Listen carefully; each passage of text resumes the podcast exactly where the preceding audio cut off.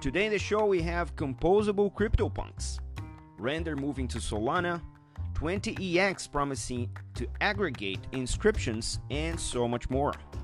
I'm your host, Mauricio Magaldi, and this is Block Drops, your weekly digest on blockchain for business. These news are not a form of endorsement, sponsorship, or encouragement for consumption and are meant for educational purposes only. One of the most interesting things about Web3 is a characteristic enabled by permissionlessness and a smart contracts called composability. Composability means that you can actually interact with a token that was issued by someone else with your own application, with your own smart contract. And one piece of news caught my eye this week, which is a new wrapper smart contract. A wrapper smart contract picks as a token from another smart contract, wraps it around this new logic. And this is interesting because this is Yuga Labs' attempt to make the CryptoPunks, the original OG NFT PFPs or non fungible tokens that are used as a profile picture uh, to become more useful. So here's the story uh, CryptoPunks were created in 2017, much earlier than the current industry standard for the Ethereum ecosystem called ERC 721. ERC 721 allows tokens that are minted in that standard to do a bunch of functionalities that the old CryptoPunk standards don't uh, allow you to. So what Yuga Labs did, they created this new smart contract. Uh, it's called CryptoPunk 721, very suggestive name, that transforms the original CryptoPunk into an ERC 721 token. What that does is that it enables the CryptoPunk holder to actually perform functions in Web3 that are very characteristic to 721 standards, which the older standard didn't allow them to do.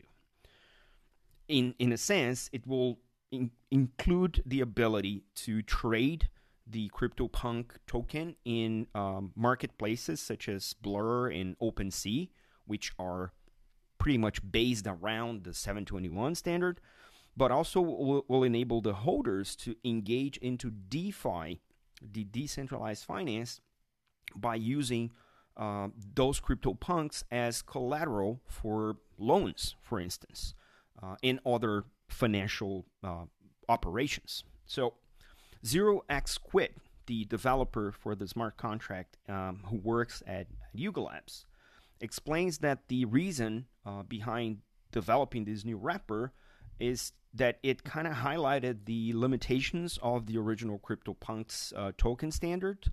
Uh, and obviously, they want the users to do more with the token. So, um, there are other wrappers that were um, used for CryptoPunks in the past. They were not all of them were by Yuga Labs, but those were also very cumbersome solutions to the problem. So, this new wrapper uh, has a much more friendlier interface that simplifies the overall process. It's again uh, provided by Yuga Labs, which is the proprietor of the um, CryptoPunks IP, and will allow CryptoPunks to benefit from all the other standard NFT practices that are um, existing in Web3 today. According to Zero X Quit, there's uh, additional features coming into the future in this wrapper, including addressing the front running situation where uh, if you're going to buy a CryptoPunk, um, someone can front run you and, and make a better offer ahead of you uh, because there's this MEV situation in Ethereum, which is the maximum extractable va- value. You can actually see what's on the uh, mempool and then order transactions to play against someone else. So this is supposed to also help address some of those um, shortcomings when uh, front running uh, happens. All in all, it's a progress. Uh, I'm very much interested in seeing what other collections that are legacy tokens uh, are going to be wrapped in, in such a standard to make them more useful. But I'm much more interested in seeing how the uh, ecosystem is actually going to leverage now the 721 standard in such a valuable native crypto asset such as uh, CryptoPunk when it comes to DeFi. So this is something that we're going to see, and this is something that we'll keep tabs for you here at the Block Drops podcast. As we're only resuming the Block Drops uh, podcast in English um, this week, uh, you probably missed when we introduced the DePIN concept last week. DePIN is the Decentralized Physical Infrastructure Network. In other words, these are physical infrastructure networks that are managed through the blockchain, so they're decentralized. And they offer the ability for people who actually own the physical components of the infrastructure to actually rent that piece of the infrastructure and be paid for it. So this week, one uh, of those headlines caught my eye, which is that the Render Network Foundation uh, announced that they uh, are transferring the tokens for the Render network onto Solana. So uh, Render network is a network of GPU, graphic uh, processing units. So if you have a GPU on your computer, you can connect to the render network. You can get your idle capacity and rent it, and someone is going to pay for you in render tokens. Interestingly enough, because DePIN is somewhat of a recent phenomenon, render has been around since 2017 on the GPU state. One thing that kind of prompted the uh, increase on the attention to render network is that because of the high demand for GPU in the recent years, especially with the introduction of the metaverse and more recently uh, AI processing, um, there's a lot more demand for GPU than there is GPU available currently in the market. You can see that uh, through the uh, increase of the Nvidia market cap in, in recent in the recent year, right? So very interesting that this is something that is uh, from another technology has picked up um, so much interest that is now kind of crossing into the world of crypto with the DePIN.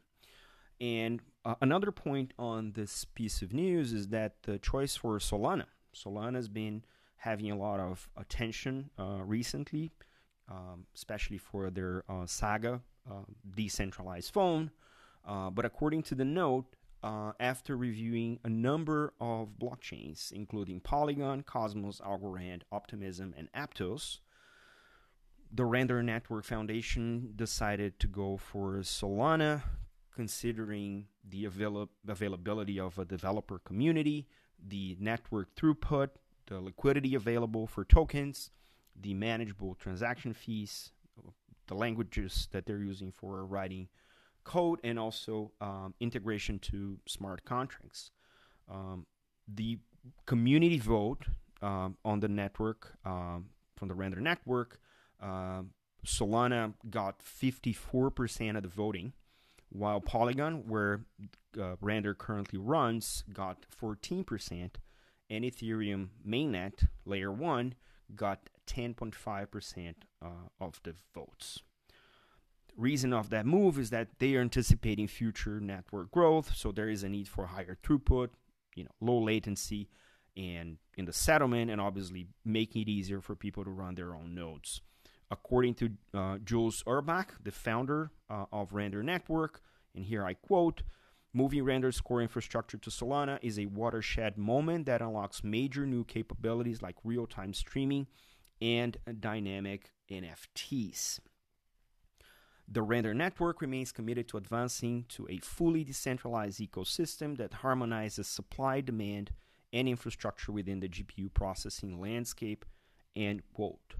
Uh, they're introducing, uh, as part of this change, a burn and mint equilibrium model, which tends to uh, manage better the availability of the render tokens. So if you're a token holder, you can both benefit from the price action, but also you you're not paying exorbitant you know fees to use the network if you need to. So there there's got to be a balance because it it's in essence, a market, a two-sided marketplace. So it's important to have that balance in in the tokenomics. I'm very much interested in seeing how the DePIN uh, landscape is going to evolve in 2024. I think the change to Solana is is an interesting technical decision, uh, but more importantly, it's interesting that these got so much support from the Render community. So we're gonna keep tabs on the DePIN evolution across the next 12 months and see how this really breaks into the mainstream. One of the recent Bitcoin phenomenons was the introduction of inscriptions uh, upon the uh, Taproot hard fork with the ability to inscribe data directly onto uh, the chain at the uh, Satoshi level. Satoshi is the smallest fraction of a Bitcoin. Um, new features um, are being made available, so you can actually write new data directly on chain. This led to the uh, creation of the ordinals, which are uh, ways to uh, account for satoshis depending on their rarity. They're called ordinals because every satoshi is numbered in an ordinal manner. And BRC20 tokens, which mimic the ERC20 from the Ethereum ecosystem into the uh, Bitcoin ecosystem, enable them to um, do fungible tokens like stablecoins. And obviously because this is a open source permissionless environment we're seeing in- inscriptions such as these two standards coming into the ethereum virtual machine based chains because it's cheaper to actually inscribe uh, those uh, pieces of information into a fraction of a an ETH or any other uh, native token rather than writing a smart contract such as an ERC20 and having that process into the blockchain because that's much more expensive because it requires on-chain logic. So inscribing seems to be much cheaper, although it has its own drawbacks such as having a good chunk of the rules written off-chain in a centralized manner. So there is a trade-off between an ERC20 standard and an, an inscription standard. And this is still up for debate because all of this is super new. What's very interesting, this was a discussion I had with uh, my friend Jeff Prestes on LinkedIn is if this is a standard, then it becomes a standard and it becomes easier to interoperate. So there will be opportunities for people to actually use inscriptions in multi chains and perform business functions that are similar across chains depending on the use case. Obviously, this creates a lot of uh, divergence. But this week, a note caught my eye, which was the announcement of the uh, the 20EX or the uh, 20 Exchange. The promise of the 20 Exchange is to offer a platform that will be more efficient as an aggregator of inscriptions across a variety of chains, right? If you have BRC20 on Bitcoin, you have BSC20 on the Binance Smart Chain, you have Sol S20 on Solana, etc., etc. So these are all across the space, and it's hard to trade and it's hard to actually monetize those tokens. So, what 20EX is aiming to offer is a platform that will offer an aggregating function so you can actually have on chain liquidity management across a variety of chains that are using this inscription standard. Right, they're recorded uh, on chain with an external numbering system so they have the, the minting and the trading processes are complicated because not all data is on chain. So according uh, to the announcement, they are trying to aggregate across the Ethereum ecosystem, Bitcoin, Lightning Network. Um, you know, all these experts came together and created this uh, plan or, or this platform that is a liquidity aggregator uh, that will hopefully minimize the slippage between the transactions and potentially optimizing uh, the profit when you're trading across different uh, tokens or inscriptions uh, across different uh, blockchains. According to Gerald Check, the founder of 20X, and here I quote, the next bull run will be led by the rise of community driven inscription tokens and fair launch projects. End quote. Well, if that's going to be true or not, I don't know, but the fact that we're seeing um, this kind of emerge as a standard that can be used across different chains and that aggregators can uh, actually leverage that kind of single standard and create these uh, marketplaces that are cross chain um, seem to me rather interesting because interoperability is still to this day a big uh, necessary hurdle that the industry needs to overcome. And if inscriptions are the standard to do that, it's going to be very interesting to see how we balance between interoperability and the centralization that is still required to mint and policy these uh, inscriptions on this kind of off-chain uh, rule set. So it's going to be interesting to see how those things settle, and we're gonna we're gonna keep tabs on this for you.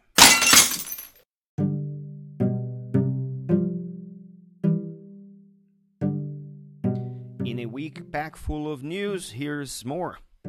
HKMA, the Monetary Authority of Hong Kong, says that stablecoins can be seen as interface between crypto and traditional finance. ZK Pilatus launches the new integration for data between public blockchains and the enterprise world by one of our friends, friend of the show, Jeff Prestes.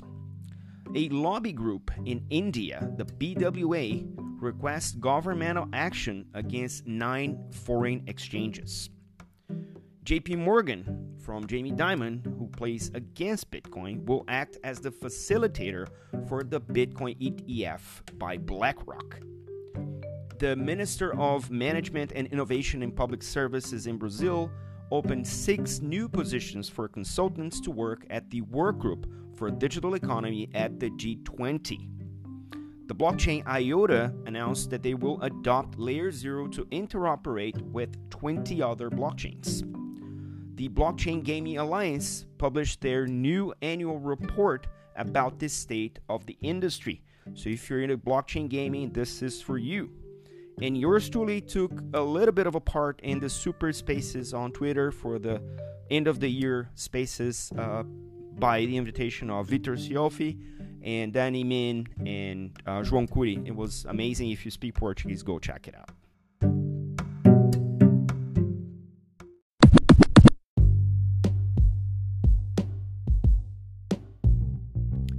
Catch us online.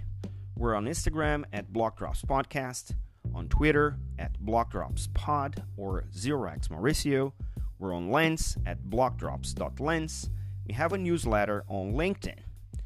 Write to us at blockdropspodcast at gmail.com. And you can listen to the Blockdrops podcast at Spotify, iColab, Faberboom Tech, and all of the other major streaming platforms.